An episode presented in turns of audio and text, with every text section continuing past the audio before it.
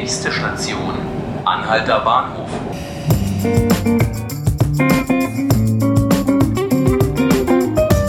Hallo und herzlich willkommen zu 5 Minuten Berlin, dem Tagesspiegel Podcast.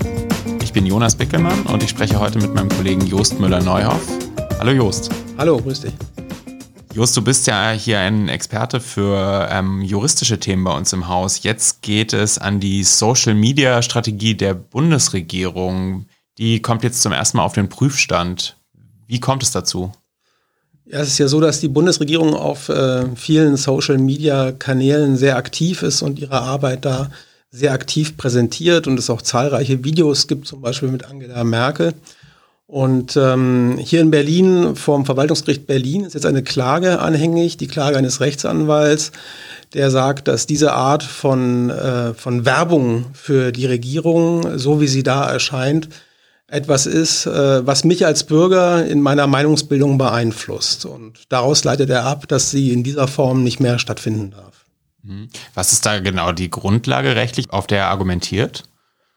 Der Anwalt Hermann Engelbrecht von ILO argumentiert damit, dass äh, er in seinen Grundrechten beeinträchtigt ist, insbesondere auch in seiner negativen Informationsfreiheit, also so um, ähm, ein bisschen ähm, das Recht auch ähm, von staatlichen Informationen verschont zu bleiben und sich äh, seine Meinung als Bürger im Diskurs der Bürgerinnen und Bürger und im Zweifel auch im Diskurs mit der freien Presse bilden zu können, jedoch ohne direkten Einfluss des Staats. Mhm. Und da gab es in der Vergangenheit schon Urteile zu, aber das ist schon ganz schön lange her und war deutlich vor Zeiten von Social Media. Ja, äh, insofern ist das Ganze schon sehr interessant, als dass die ganze Öffentlichkeitsarbeit der Bundesregierung letztlich auf sehr alten Urteilen des Bundesverfassungsgerichts beruht. Und damals äh, gab es ja noch keine Idee von Social Media, es gab keine Idee vom Internet und mhm. äh, von der Art und Weise, wie sich dort auch Regierung und Staat präsentieren können. Und jetzt hat sich natürlich in der Rechtsprechung auch ein bisschen was entwickelt. Also heute, es gibt natürlich Sachlichkeitsgebote, Neutralitätsgebote ähm, äh, und dergleichen. Aber Tatsache, es gibt kein Gesetz, es gibt keine richtige aktuelle Grundlage, auf der das alles stattfindet. Insofern hat die Bundesregierung schon einen großen Grad an Freiheit, äh, den sie auch weitlich nutzt.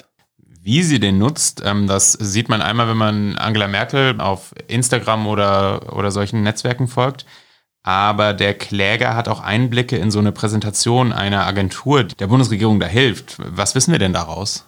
Ja, das ist eine Präsentation der Agentur Rico Jones, die berät die Bundesregierung bei, ähm, ihrer, bei ihren Social-Media-Tätigkeiten und ähm, die Agentur sagt ganz klar, wir müssen, also auch die Regierung muss äh, Sachen machen, die im Internet gut ankommen. Mhm. Das heißt, äh, was sind Sachen, die im Internet gut ankommen? Das sind die Sachen, die äh, im, äh, äh in der Funktionsweise der Algorithmen gut verbreitet werden.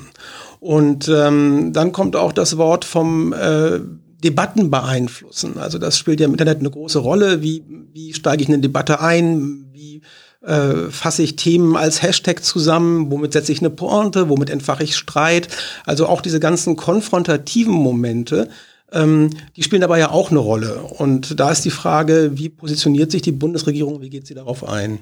Mhm. Gleichzeitig ist ja die Sorge, dass die Bundesregierung, insbesondere die Bundeskanzlerin Angela Merkel, sich weniger kritischen Fragen stellt, weil sie diese Sachen lieber nach ihrem eigenen Geschmack ähm, auf Social Media äh, kommuniziert. Ähm, da haben wir auch Zahlen zu den Interviews, denen sie sich stellt. Was sind die? Kannst du die nochmal sagen? Ja, in den letzten Jahren hat die Zahl der Interviews, die Merkel gegenüber Journalistinnen und Journalisten gegeben hat, deutlich abgenommen. Aktuell äh, sind es, glaube ich, nach Auskunft der Bundesregierung 22 äh, Interviews gewesen im letzten Jahr.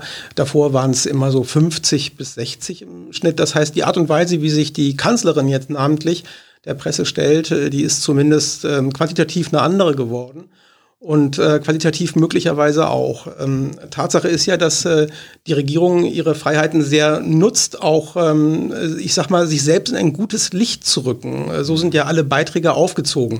Also am Ende steht die Regierung eigentlich immer gut da. Es gibt äh, bei, auf den Social Media Accounts der Bundesregierung kein Bild, wo äh, Frau Merkel unvorteilhaft wirkt. Und das ist ja auch der Charakter äh, von solcher Werbung. Also es soll allgemein schon ein gutes und günstiges Klima geschaffen werden. Und da muss man die Frage stellen, ist das eigentlich nicht in der Tat etwas, was in die Meinungsbildung der Bevölkerung auch äh, überlappt, also eine Klimaerzeugung im Netz? Dann interessiert uns natürlich noch zum Abschluss, wie sind denn die Erfolgsaussichten dieser Klage von Hermann von Engelbrecht und ILO? Also nüchtern betrachtet äh, hat der Kläger eine wichtige Hürde zu nehmen. Das ist die Klagebefugnis. Also die Frage, ist er wirklich in seinen eigenen Rechten betroffen? Die Bundesregierung hält natürlich voll dagegen und sagt, Bürgerinnen und Bürger haben hier gar kein Recht zu klagen. Äh, niemand äh, ist gezwungen, äh, der Bundesregierung in den Social-Media-Kanälen zu folgen. Äh, niemand muss sich äh, Angela Merkel Stream-Videos anschauen.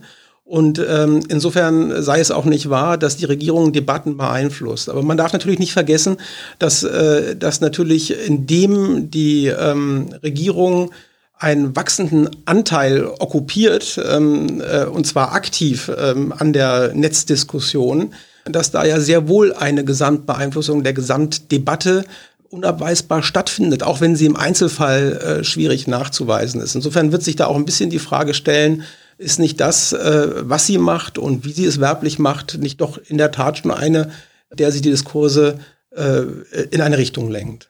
Hast du eine Prognose? Wird Angela Merkel Instagram verboten?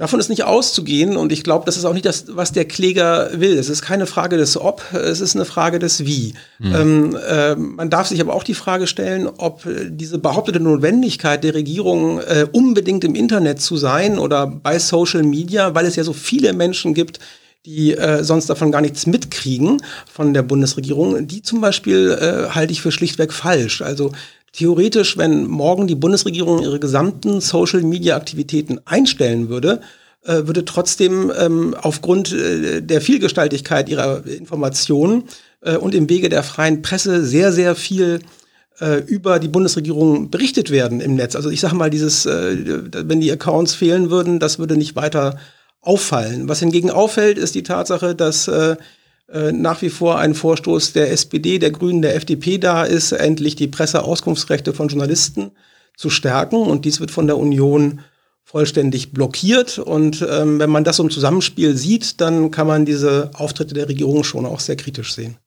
Dann sind wir gespannt, wie das Gericht entscheiden wird. Dann danke ich dir erstmal, dass du uns das erklärt hast.